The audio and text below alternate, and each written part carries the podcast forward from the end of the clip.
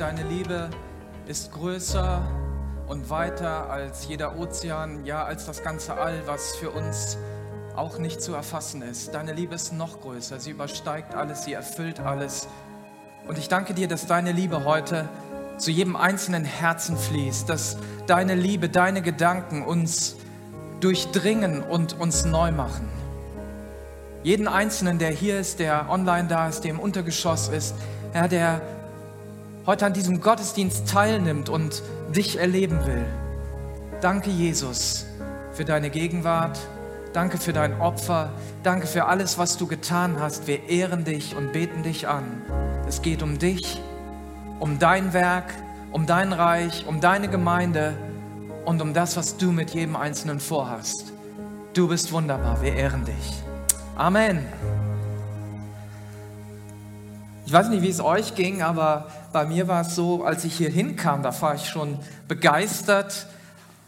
Ich werde freundlich empfangen. Ich komme hier hinein und erlebe eine Atmosphäre der Anbetung und der Auferbauung, der Ermutigung. Und das finde ich toll. Und danke nochmal an unsere vielen Teams, die das möglich machen, für die das auch so richtig schwer ist in dieser Zeit. Das ist nicht so leicht, das alles am Laufen zu halten, auf alles zu achten. Euch nochmal ein ganz herzliches Dankeschön.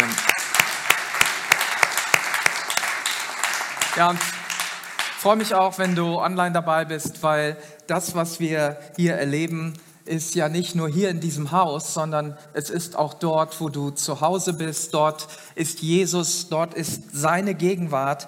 Jesus ist dort, wo du gerade bist. Und er will dir Gutes tun, er liebt dich und er hat gute Gedanken mit dir. Auch das gilt auch ganz besonders für dich, liebe Irntrud. Du bist ja heute das erste Mal hier unter uns, nachdem dein lieber Manfred jetzt beim Herrn ist. Und wir sind in Gedanken und in unseren Gebeten bei dir. Und wir freuen uns, dass wir trotzdem gemeinsam Gottesdienst feiern dürfen und auch wissen dürfen, dass wir eine gute Zukunft haben. Dass es nicht eine hoffnungslose Sache ist, sondern etwas, worauf wir uns freuen dürfen, einmal bei Jesus zu sein. Und wir wünschen dir ganz viel Kraft und auch ja, ganz viel Frieden in dieser Zeit, wo du ja jetzt mit einer neuen Situation klarkommen musst. Und ich denke, das zeigt, zeichnet auch Gemeinde aus, dass wir füreinander da sind, dass wir eine große Familie sind, eine Familie, die miteinander diesen Weg geht, auch wenn wir durch schwere Zeiten gehen. Und ich weiß nicht, wie das bei dir ist, so wenn ich jetzt diese Worte so gesprochen habe und die können ja so ganz unterschiedlich auf uns wirken. Vielleicht bist du ganz glücklich und sagst, Mensch, wie schön, wie gut, und auf der anderen Seite kannst du aber auch sagen, Mensch, was für leere Worte da vorne, was für Dinge, die, die immer wieder in der Kirche gesagt werden. Äh, wieso soll Gott Interesse an mir haben? Gott interessiert sich doch gar nicht für mich. Gott ist doch gar nicht bei mir. Was laberst du da vorne?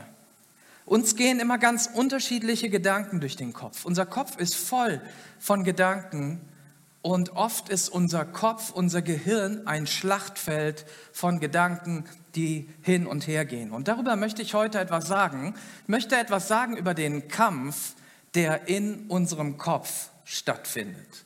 Und ich, dieses Thema hat eine sehr hohe Bedeutung, mehr als du dir vielleicht im ersten Moment so bewusst bist. Das, was in deinem Kopf vorgeht, ist relevant. Gedanken sind nicht frei. Es gibt ein, ein Lied was, oder ein, ein Gedicht, das so sagt, die Gedanken sind frei. Die Gedanken sind nicht frei. Jeder Gedanke hat Auswirkungen und jeder Gedanke macht etwas. Jeder Gedanke löst Gefühle aus in mir. Jeder Gedanke löst Handlungen aus. Und unser Leben bewegt sich immer in die Richtung unserer stärksten Gedanken. Da, wo deine Gedanken am stärksten sind, dort wirst du sein. Du wirst dort handeln, du wirst dort reden, du wirst so sein, wie deine Gedanken sind. Wir finden das in der Bibel. Die Bibel spricht sehr oft über diese Wahrheit und über diese Zusammenhänge. Zum Beispiel auch im Philipperbrief, im vierten Kapitel. Ich kann leider nicht weiterschalten. Vielleicht machst du einfach. Dankeschön. Und noch etwas heißt es in Philippa 4, Vers 8. Richtet eure Gedanken. Ja, richtet heißt, da, da musst du was tun, da wirst du gefordert, da bist du gefragt, etwas zu tun, deine Gedanken auszurichten, ganz auf die Dinge, die wahr, die achtenswert, gerecht, rein und unanstößig sind und allgemeine Zustimmung verdienen. Beschäftigt euch mit dem, was vorbildlich ist und zu Recht gelobt wird. Haltet euch bei allem, was ihr tut, an die Botschaft, die euch verkündet worden ist, die, an, die ihr angenommen habt und lebt so, wie ich es euch gesagt und vorgelebt habe. Dann wird der Gott des Friedens mit euch sein. Hier geht es darum, dass wir Gedanken haben, dass wir diese Gedanken auf etwas richten, dass wir uns damit beschäftigen und dass wir dann so leben. Diese Gedanken lösen eine Handlung aus.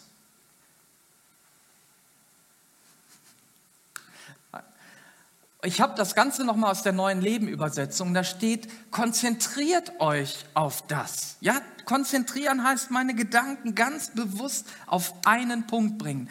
Denkt darüber nach, hört nicht auf, das zu tun. Darum geht es. Es beginnt immer in deinen Gedanken und endet dann in einer Aktion und in einem Tun oder vielleicht auch in einem Nicht-Tun, wenn deine Gedanken dich abhalten, Dinge zu tun. Paulus sagt uns, dass die Gedanken unser ganzes Leben beeinflussen. Ja, konzentriert euch auf das, denkt darüber nach und am Ende werdet ihr etwas tun. Negatives Verhalten, negative Verhaltensweisen, die wir haben, kommen in der Regel aus negativen Gedanken, die wir haben. Ja, wenn du jemanden anschreist, dann kommt das ja nicht einfach so. Ne, du, du brüllst ja nicht auf einmal los, sondern da waren vorher Gedanken. Ja, wenn du jemanden verletzt, dann bist du vielleicht selber verletzt worden und du, du hast Gedanken gehabt und dir überlegt, wie kann ich der Person heimzahlen? Und genauso andersherum, positives Verhalten kommt auch immer aus unseren Gedanken, aus positiven Gedanken dass du ruhig bleibst in einer Situation, wo es vielleicht nicht so angenehm ist. Dass du in einer Situation, wo, wo es unsicher ist, wo Schwierigkeiten sind, wo Risiko ist, dir du schon das durchdacht hast, schon sicher bist und einen Weg gehen kannst, der vorher in deinem Kopf schon klar ist. Und wenn wir, und da geht es ja darum, wenn wir uns nachhaltig verändern lassen wollen, wenn Gott etwas in unserem Leben tun können soll, wenn etwas geschehen soll, dann beginnt das in deinem Kopf und es beginnt in unseren Herzen.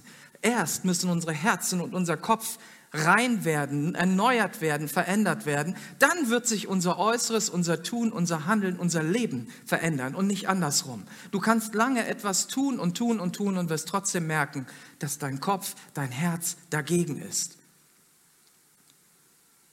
Jesus wird dich nicht einfach nehmen und deinen Kopf umpolen.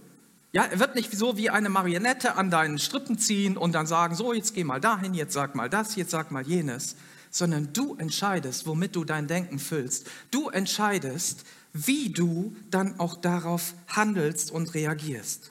Das Leben, was wir haben, ist ein Spiegel dessen, was wir denken. So wie du lebst, so ist es da drin. Und alle können es sehen. Alle können es sehen, was in deinem Kopf ist. Du denkst immer, dein Kopf ist verborgen, deine Gedanken sind nur für dich da. Aber Gott sieht es und viele Menschen werden es sehen, die in deinem Umfeld sind. Und je näher sie dir stehen, umso mehr werden sie sehen, was in deinem Kopf vor sich geht, was in meinem Kopf vor sich geht. Und ein Schlüssel für unser neues Denken sind die Gedanken Gottes. Ein Schlüssel für ein neues Leben ist das Leben, das aus Gott kommt und das sich auch in unsere Herzen und in unseren Gedanken verankert. Und das Wort Gottes, das ist die Bibel. Ja, das Wort Gottes ist Geist und Leben. Im 2. Timotheus 3, Vers 16 heißt es, dass die ganze heilige Schrift von Gott eingegeben ist. Sie soll uns unterweisen, sie hilft uns, unsere Schuld einzusehen, wieder auf den richtigen Weg zu kommen und so zu leben, wie es Gott gefällt. So werden wir reife Christen und als Diener Gottes fähig, in jeder Beziehung Gutes zu tun. Also wenn du Gutes tun willst, Wenn du ein gutes Leben führen willst, dann fängt es mit Gottes Wort an. Dass Gottes Wort auf dein Leben einströmt, dass es anfängt, in deine Gedanken zu gehen, dass es anfängt, für dich relevant zu werden, dass es anfängt, ein, ein Maßstab für dein Leben zu sein und dann erst wirst du danach handeln können. Dann können wir aufhören, den Lügen zu glauben, die uns zurückhalten. Du kannst diesen destruktiven Kreislauf, der vielleicht in deinem Leben ist, ein für alle Mal durchbrechen. Und wenn dieser durchbrochen wird und nicht immer aus den negativen Gedanken negative Handlungen kommen, sondern sich das Ganze umdreht, dann wirst du auf einmal merken, dass du in der Lage bist, Gutes zu tun. Und das ist das Wesen Gottes. Gott kommt und will dich mit seiner Liebe, mit seinen Gedanken, mit seiner Gnade, mit seiner Gerechtigkeit füllen. Und daraus wird wieder etwas herausfließen. Du wirst Heilung erleben, du wirst Wiederherstellung erleben und du wirst auch anderen damit dienen können. Aber wenn du das selber nicht erfährst und erlebst, wenn du selber diese Gnade nicht bekommen hast, erlebt hast, dann kannst du das nur mechanisch weitergeben. Aber im Zweifel, gerade wenn du unter Druck bist, wird es nicht mehr gelingen. Du kannst Jesus und dem Heiligen Geist erlauben, dein Denken zu verändern und mit seiner Wahrheit zu füllen. Und Jesus drückt es so aus, ihr werdet die Wahrheit erkennen und die Wahrheit wird euch frei machen. Die Wahrheit Gottes, die Wahrheit Jesu und Jesus selber ist der Schlüssel für ein Leben in Wahrheit und im Überfluss Gottes. Und heute wollen wir uns einmal damit beschäftigen, worum drehen sich denn unsere Gedanken? Worum drehen sich deine Gedanken? Was hält dich auf? Was hält mich auf? Ja, unser Leben geht immer in die Richtung unseres stärksten Denkens. Und ich möchte etwas sagen über unsere Wahrnehmung und über unsere Lebensrealität. Egal, ob es wahr ist oder nicht, egal, ob du es irgendwie ähm, ja, also ob sich das wissenschaftlich belegen lässt oder ob, ob du irgendwie sagen kannst, ja, das ist Wahrheit, es ist völlig wurscht. Wenn du glaubst, dass es wahr ist, dann hat es für dich Macht und Kraft. Dann ist es für dich Realität. Ich weiß nicht, ob ihr als Kinder mal Verstecken gespielt habt. Also wir haben das ganz oft gemacht. Und wenn du dann mit deinen Freunden so unterwegs bist, dann gibt es ja auch schon mal so ein paar unfaire Sachen. Ne, jemand hat sich in einem Schrank versteckt und dann habe ich gesagt, als das dann vorbei war, hm, aus dem Schrank kommst du nicht mehr raus. Ich habe den abgeschlossen. Der ist, der ist zu. Du bleibst jetzt in deinem Versteck, solange ich will. Der Schrank war aber gar nicht abgeschlossen. Aber der Junge, der hat geklopft und geklopft und, ähm, und der ist ganz lange in diesem Schrank geblieben und hat nicht gemerkt, dass die Türe gar nicht verschlossen war. Und wenn du glaubst, dass du gefangen bist, ist es für dich Realität. Wenn du glaubst, dass du in diesem Schrank eingesperrt bist, egal ob das so ist oder nicht, dann ist es Realität. Du kannst eingeschlossen sein hinter einer Tür des Versagens, einer Tür der Unwürdigkeit, der Minderwertigkeit, der Hässlichkeit oder was auch immer. Wenn du eine Lüge glaubst, ist sie für dich Realität. Und diese Lüge wird dein Leben bestimmen. Das, ich meine, im Schrank mal zu sein für ein, ein paar Minuten oder für eine halbe Stunde oder was auch immer, bis du dann wieder rausgelassen wirst, das ist das eine. Aber dein Leben lang vielleicht hinter solchen Türen verschlossen zu sein, das hat Auswirkungen. Und ich habe auch Lügen geglaubt in meinem Leben. Ich stehe ja nicht hier vorne und sage, ja, pff, das ist jetzt nur für euch, sondern das betrifft mein Leben ganz genauso. Ich will euch mal einige Lügen sagen, die, die mein Leben lange, lange Zeit bestimmt haben und mit denen ich heute auch noch zu kämpfen habe. Eine der Lebenslügen war, ich bin ein guter Mensch, ich bin als Christ geboren worden und ich brauche keine Erlösung. Das brauchen nur die bösen Leute. Das ist eine Art der Überheblichkeit, ja, kann, du kannst Minderwert haben, du kannst aber auch völlig überheblich sein in bestimmten Situationen und glauben, dass dir die Welt offenlegt und du dann das einfach gar nicht brauchst. Und ich musste erkennen, dass ich erlösungsbedürftig bin und alle meine guten Werke nicht ausreichen, damit ich Gott gefallen kann. Aber es gab ganz andere Gedanken auch in meinem Kopf. Auf dieser Seite war ich überheblich, Gott gegenüber. Aber mir gegenüber war ich oft sehr hart. Und ich habe immer gedacht, alle Leute finden mich doof und wollen mit mir nichts zu tun haben. Das war mir klar, dass Leute nichts mit mir zu tun haben wollen. Mir war auch klar, dass ich bestimmte Dinge einfach nicht kann. Ich habe mir ganz oft gesagt, das wird bestimmt schief gehen. Das werde ich bestimmt nicht können. Ja, und weil ich so, so unattraktiv bin und weil ich auch so doof bin, werde ich wohl auch nie eine gute Frau finden. Und die anderen können eh alles besser. Ich habe die Leute gesehen und geguckt, wie toll sie alle die Dinge konnten und mir war klar, sie werden das alle besser können. Und mir war niemals bewusst, dass ich auch etwas kann und habe immer gedacht, ich bin so gewöhnlich und so normal, dich braucht kein Mensch. Und ich könnte jetzt so weitermachen. Alle diese Aussagen haben mein Leben bestimmt und das war mein Schrank, in dem ich war.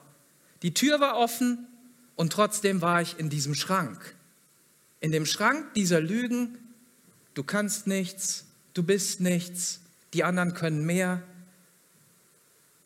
Das war meine Lebensrealität. Und die Frage ist, wie ist es bei dir? Wie ist deine Lebensrealität? Hast du auch solche Lebenslügen, die sich in deinem Herzen, in deinem Kopf festgesetzt haben? Ein weiteres beliebtes Lügenfeld sind Wenn-Sätze die wir haben. Die Wenn-Sätze in unserem Kopf, die sind auch so solche Schränke. Kennst du so einen Wenn-Satz? Wenn ich nur schöner wäre, dann. Wenn ich nur mehr Geld hätte, dann. Wenn ich einmal Geld habe, dann werde ich. Dann werde ich auch meinen Zehnten geben. Dann werde ich auch dieses und jenes machen.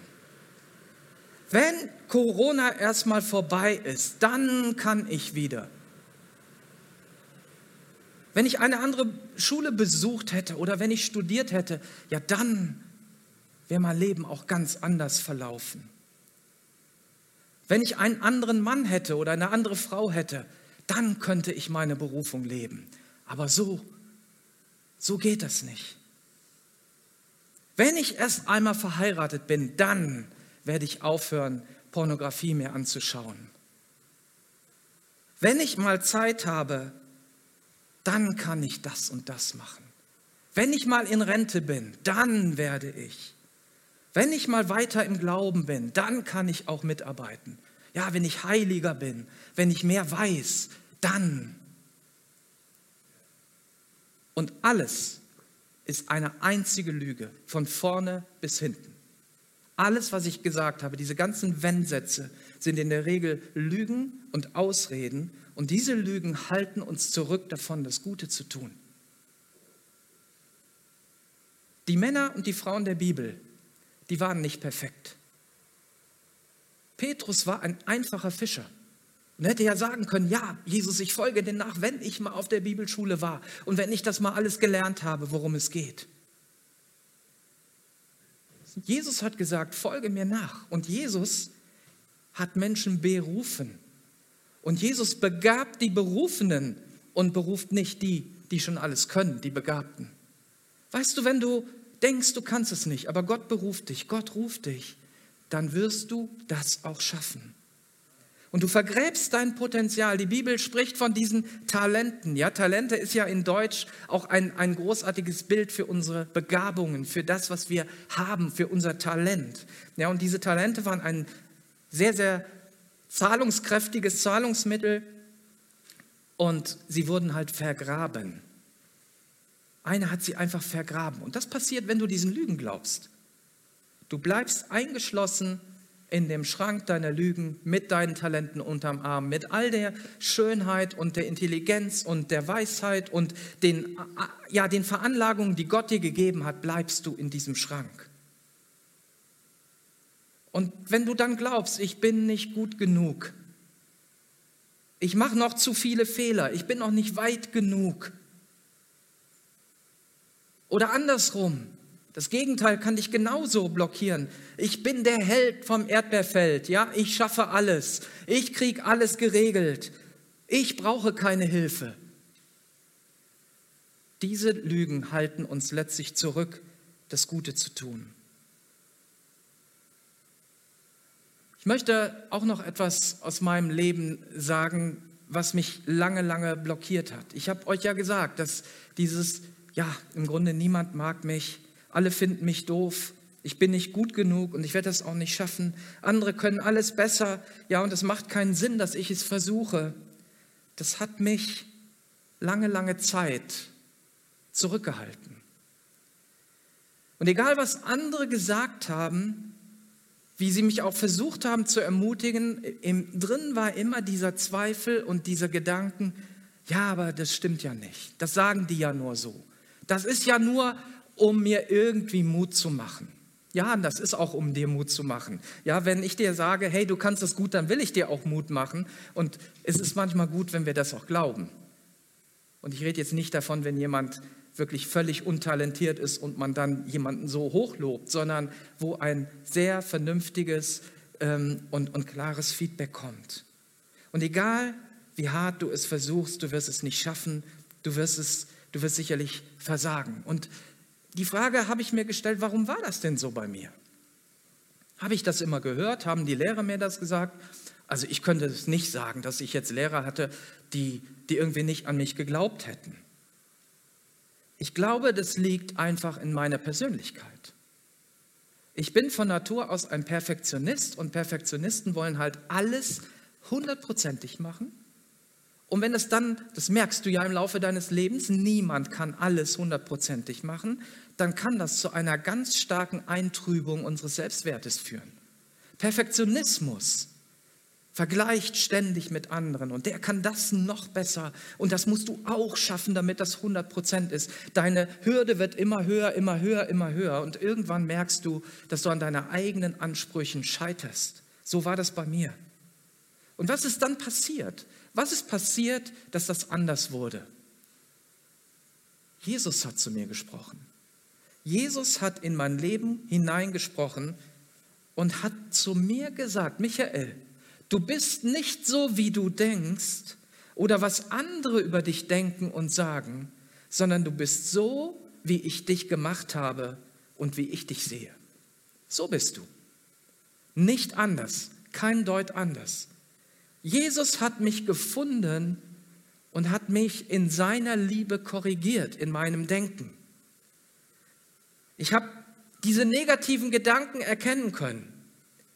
Jesus sagt zu mir und auch zu dir, ich habe dich mit deinem Namen gerufen, du gehörst mir und ich liebe dich so, wie du bist und nicht für das, was du tust. Ich kann alles durch den, der mich stark macht, Jesus Christus. Mein Wert hängt nicht von meinen Taten ab und ich werde nicht gerecht durch meine Taten, sondern mein Wert hängt davon ab, dass Jesus mich geschaffen hat, dass Jesus mich erlöst hat, dass Jesus mich bei sich haben möchte, dass er Gemeinschaft haben möchte und dass er mir Bedeutung und einen Wert gegeben hat. Und das hat er jedem Menschen gegeben, egal ob du ihm jetzt nachfolgst oder nicht. Diesen Wert hat jeder Mensch, egal welche Hautfarbe, egal welches Alter, egal aus welcher Nation. Und nicht Fehlerlosigkeit macht uns begehrenswert, sondern einfach, dass Gott uns geschaffen hat. Christus hat sein Leben für mich hingegeben. Er hat sein Blut vergossen. Das haben wir im Abendmahl so gefeiert. Und deshalb habe ich die Möglichkeit, vor Gott zu stehen und Gott sagt, hey Toni, hey Simona, Helga, Janko, ihr seid gut so, wie ihr seid.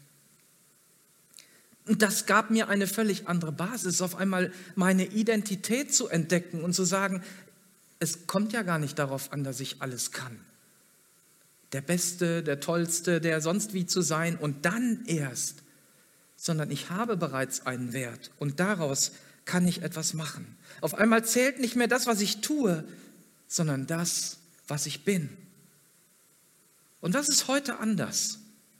Heute kann ich anders mit diesen Gedanken umgehen. Diese Gedanken der Unzulänglichkeit, der gefühlten Unfähigkeit sind immer noch da. Die kommen fast jeden Tag. Die stehen immer vor der Tür und klopfen an. Aber ich weiß tief in mir, da ist eine Gewissheit, dass Gott größer ist als meine Gefühle, meine Gedanken und auch meine Verdammnis, die ich manchmal spüre, wo ich nicht mit mir zufrieden bin, wo ich sage, hier habe ich gesündigt oder hier habe ich ins Klo gegriffen, hier habe ich was falsch gemacht, hier habe ich nicht richtig geleitet, hier habe ich den Fehler gemacht und hier habe ich den Fehler gemacht. Und ich kann immer wieder die Wahrheit der Bibel in mich aufnehmen und merke, dass meine eigenen Gedankengebäude dann einstürzen. Dieser Schrank, der fällt quasi so auseinander und ich stehe im Freien ja, ich muss noch nicht mal die Tür aufmachen, sondern diese Gedanken Gottes lassen den ganzen Schrank einstürzen und ich sehe, dass ich frei bin. Ich kann immer wieder in die Freiheit gehen. Und diese Ängste und diese Unzulänglichkeiten, die sind heute noch da. Aber diese Gedanken bestimmen nicht mehr meinen Kopf. Sie bestimmen nicht mehr mein Leben, weil die Wahrheit Jesu mich frei gemacht hat. Jesus macht frei. Weißt du, wenn du völlig verändert werden willst, dann geht das nur, wenn die Gedanken Gottes in uns hineinkommen. Und dann kannst du sagen, Hiob hat gesagt, ich weiß, dass mein Erlöser lebt. Ich weiß, dass er mich liebt. Und ich weiß, dass er mich befähigt, das zu tun, wozu er mich berufen hat. Und wenn du diesen Zuspruch erfährst von Gott und von Menschen, dann verändert sich etwas. Ja, wir dürfen als Menschen das verstärken, was Gott sagt. Wir dürfen das hineinreden, auch in das Leben anderer. Ja, ich erlebe natürlich, dass Menschen auch sagen, hey, das, was du gesagt oder was du getan hast, war ein großer Segen für mich. Aber leider sind solche Ermutigungen oft nicht von Dauer, sondern am nächsten Tag, da stehe ich schon wieder da und denke, hm, ja, ob das denn jetzt auch gelingt und ob das jetzt auch gut wird. Die Zweifel stehen wieder vor der Tür. Und da ist es entscheidend, dass ich das Reden Gottes höre, weil das ist immer da, das ist, kann immer präsent sein. Das, das Reden von Menschen hat nicht so viel Bedeutung wie das Reden Gottes. Gott spricht immer wieder. Er spricht in meiner persönlichen Zeit, da wo ich Zeit mit ihm verbringe, da wo ich die Bibel lese. Er spricht durch das Wort Gottes. Er spricht durch Predigen. Und deshalb möchte ich dir auch sagen, verpasse nicht die Gelegenheit, mit anderen zusammen zu sein, in deiner Kleingruppe, im Gottesdienst, da wo, Predigten zu hören, ähm, Möglichkeiten zu haben, dich mit anderen auszutauschen, Zeit zu nehmen mit Gott, weil das verändert dich. Gott spricht. Und Gott spricht oft auch prophetisch in unser Leben hinein. Prophetisches Reden ist das, so wie es in 1. Korinther 14, Vers 3 heißt, Prophetie bringt uns Hilfe Ermutigung und Trost. Hilfe, Ermutigung und Trost. Und wie oft brauchen wir das? Eine Prophetie, die ich bekommen habe, ist zehn Jahre her. Vielleicht kennen einige von euch einen Propheten, der hier öfter mal im Gottesdienst war, ähm, Ed Trout, ähm, im Moment kann er ja leider nicht nach Deutschland kommen. Wir hatten schon einen Termin vorgesehen äh, für das letzte Jahr, aber leider musste das dann abgesagt werden wegen der Corona-Beschränkungen. Und ich meine, das ist so zehn Jahre her, dass er zu mir gesagt hat, Michael, ich sehe, wie du zu Menschen sprichst. Und ich habe dann gedacht, ach, das ist ja nicht weiter, weiter irgendwie eine große Erkenntnis, dass ich hin und wieder predige, und zu Menschen spreche, na gut, das kenne ich ja. Und er sagte, ja, das sind nicht die großen Mengen, die ich sehe, sondern ich sehe kleine Gruppen von Menschen, vor denen du stehst. Und diese kleinen Gruppen, das sind alles Leiter von anderen Kirchen. Und ich so, mm, klar. Und dann ging es weiter und sagt, sie werden dich anrufen und sie werden bitten, komm und hilf uns, komm zu uns, hilf uns. Und ich weiß nicht, was in diesem Moment in deinem Kopf vorginge. In meinem Kopf ging Folgendes vor. Ja klar, die werden mich anrufen. Natürlich. Die werden irgendwo gucken und äh, sagen, ruft den Michael Becker aus der Christengemeinde Langenfeld an. Zehn Jahre später, das hat aber schon vorher angefangen, ist diese Situation mein, mein Alltag. Nachdem ich meinen Beruf aufgegeben habe, bin ich Teil der Gemeindeberatung geworden und habe erst so als Co-Referent ähm, zu Leitungsteams gesprochen, dann später noch als Trainer und Coach für Pastoren und Leitungsteams ähm, gedient. Ich hab, bin in, in manchen Gemeinden, die sind zigmal so groß wie, wie unsere, ähm, Deutschland, Österreich, Schweiz, Weißrussland, andere Länder ähm, rufen gerade an und könnt meine Frau fragen oder Leute, die bei mir zu Besuch sind. Ich habe ständig Telefonate aus der Schweiz, aus diesem, aus jenem, wo Leute sagen, Michael, kannst du kommen? Und das, was ich sehe, ist bei jedem dieser Besuche und bei diesen Terminen leuchtende Augen von Pastoren, von Leitungsteams, von Gemeinden, die neue Hoffnung schöpfen. Ich sehe erneuerte Kirchen. Ich sehe meine Berufung klarer und sehe das, was Jesus wirklich in mich hineingelegt hat. Und das ist so anders als das, was ich immer über mich gedacht habe. Wie sehr kann Gott Ermutigung in unser Leben hineinsprechen, Berufung hineinsprechen? Und ich erzähle euch das nicht, um irgendwie eine Leistung hervorzuheben, sondern zu sagen, Jesus kann Menschen verändern. Ich bin ein Beispiel dafür, dass Jesus Menschen verändert. Ich bin ein lebendes Beispiel dafür von einem sich ja zurückgesetzt fühlenden, nichts von sich haltenden Menschen zu jemandem zu werden, der ein Segen sein darf. Und diese Veränderung beginnt in meinem Kopf. Sie beginnt damit, meinen Minderwert und meine Lügen zurückzustellen und mehr Wahrheit und mehr Sicht Gottes in mein Leben zu bekommen. Satan ist unser unsichtbarer Feind und er hat nur eine einzige Mission. Im Johannes 10, Vers 10 und an vielen anderen Stellen finden wir seine Eigenschaften. Stehlen, morden, lügen und uns in unsere Berufung und in unsere Beziehung zu Gott und zu Menschen auszubremsen. Und wenn du Satan ignorierst, kann er ungehindert deine Gedankenwelt kapern und dort seine Lügen und die Ängste platzieren.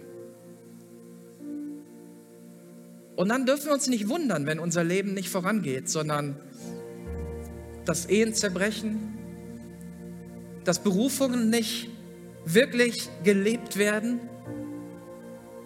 dass Menschen nicht glauben, dass sie Erlösung erfahren haben durch das Blut Jesu Christi, weil sie ja noch so schlecht sind. Du, ich bin auch nicht besser als du. Ich mache jeden Tag Fehler, aber ich darf jeden Tag wieder zu Jesus kommen und sagen, Jesus, vergib mir. Vergib mir. Er, der Satan, will uns von dieser Beziehung mit diesem wunderbaren Jesus abhalten, von der Beziehung zu vielleicht einer wunderbaren Gemeinde, zu einer Kirche, in der du leben kannst und deine Berufung leben kannst und will dich in Isolation, in Einsamkeit und in ein Leben voller Ängste führen. Und deine Taktik ist immer nur die eine, erfüllt unser Denken mit lauter Lügen.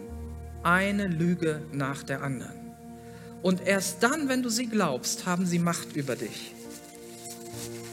Ja, er sperrt dich in diesen Schrank, in dieses Gefängnis der Lügen. Und wir haben eine Waffe dagegen. Und diese Waffe ist das Wort Gottes. Diese Waffe hat auch Jesus immer wieder benutzt, wenn er dem Satan gegenüberstand und hat gesagt, es steht geschrieben. Gott hat gesagt. Das Wort Gottes und seine Wahrheit sind wirksam. Das Wort Gottes ist wirksamer als jeder Hammer, als jedes Werkzeug, was du auf dieser Welt hast. Es, die Bibel sagt, es trennt das Seelische vom Geistlichen. Es trennt die Lüge von der Wahrheit. Es macht sichtbar, es ist ein Spiegel unseres Inneren. Das Wort Gottes zeigt uns, wo du der Lüge glaubst, wo du daran verhaftet bist. Und es zeigt die Wahrheit. Es malt uns die, die Wahrheit Gottes auf. Bist du in so einem Gefängnis? In dem Gefängnis, ich werde nie das und das sein oder machen können. In dem Gefängnis, ich bin nicht gut genug. In dem Gefängnis, ich bin zu alt und ich kann nichts mehr machen. Ich finde es so tragisch, wenn ich mich mit manchen älteren Menschen unterhalte und merke, wie diese Lüge, ich kann nichts mehr, ich bin zu alt. Und ich rede jetzt nicht davon, dass du körperlich nicht mehr in der Lage bist, bestimmte Dinge zu machen, sondern einfach so von deiner Einstellung her denkst, ich werde nicht mehr gebraucht. Welch eine Lüge. Jesus braucht dich. Wenn du ein älterer Mensch bist, mache ich dir Mut und sage dir, lass deine Berufung wieder aufleben. Und diese Berufung ist, kann so vielfältig und so hervorragend sein. Dieses Ich bin wertlos, das ist einfach nicht wahr. Manche sind jetzt in der Situation nach einem Jahr Corona, dass sie sagen, ich habe mich inzwischen so weit entfernt von meiner Familie, von meiner Kirche, von meinem Dienst, von irgendetwas, das wird nichts mehr. Lebst du in so einer Lüge? Dann ist es Zeit, die vor den Thron Gottes zu legen. An, mit anderen habe ich zu tun, die sagen, ja, wir haben uns halt auseinandergelebt und das mit meiner Ehe oder mit meiner Beziehung, das wird wohl nichts mehr. Welch eine Lüge. Welch eine Lüge. Was kannst du tun? Was können wir tun? Es geht darum, in unserem Denken etwas zu ersetzen. Die Lüge durch die Wahrheit. Das, was Gott sagt, muss über dem anderen stehen. Das andere wird immer da sein. Wir werden das nicht ausblenden können. Aber das, was Gott sagt, muss über dem stehen. Ersetze deine Lüge, die du glaubst, durch die Wahrheit und glaube die Wahrheit. Und die Wahrheit wird uns frei machen. Und deshalb sagt Paulus uns im Römerbrief, passt euch nicht den Maßstäben dieser Welt an, sondern lasst euch von Gott verändern. Damit euer ganzes Denken neu ausgerichtet wird. Und nur dann könnt ihr beurteilen, was Gottes Wille ist, was gut und vollkommen ist, was ihm gefällt. Und auch in einer anderen Übersetzung, richtet euch nicht länger nach den Maßstäben dieser Welt, sondern lernt in einer neuen Weise zu denken, damit ihr verändert werdet und beurteilen könnt, ob etwas Gottes Wille ist, ob es gut, ob Gott Freude daran hat und ob es vollkommen ist. Und deshalb orientiert euch nicht länger an dem Verhalten und Gewohnheiten dieser Welt, sondern lasst euch von Gott durch Veränderung eurer Denkweise in neue Menschen verwandeln. Es ist manchmal gut, eine Bibelstelle in verschiedenen Übersetzungen zu sehen und diese Kraft, die da drin steckt, mit allen Scheinwerfern, die uns zur Verfügung stehen, mit allen Übersetzungen, die uns zur Verfügung stehen, diese Kraft zu entfalten und diese Worte immer wieder zu sagen. Und ich glaube, dass das etwas Wichtiges ist, dass die Wahrheit zu erkennen, über die Wahrheit nachzudenken, immer wieder, diese Wahrheit auszusprechen und dann wird sie irgendwann in unser Herz fallen und sie wird zu Glauben werden. Auf einmal glaubst du der Wahrheit mehr als der Lüge. Das ist ein Prozess, das geht nicht von heute auf morgen. Das wird nicht so sein, wenn du jetzt aus diesem Gottesdienst gehst, dass sofort alles anders ist. Aber heute kann etwas verändert werden in dir. Und dafür möchte ich beten. Ich möchte dich einladen zu dieser Veränderungsreise, die Jesus mit dir vorhat. Ich möchte dich einladen zu den neuen Möglichkeiten, die Gott für dich bereithält. Und wenn du das möchtest, wenn du mit auf diese Reise möchtest, dann darfst du jetzt einfach mitbeten, darfst auch gerne aufstehen, darfst aber auch sitzen bleiben, wenn dir das lieber ist. Und wir wollen uns zu Gott hinwenden. Und wenn du zu Hause bist und sagst, hey, ich will auch auf dieser Reise mitgehen, Du darfst uns gerne schreiben. Wir wollen dich begleiten im Gebet, in allem.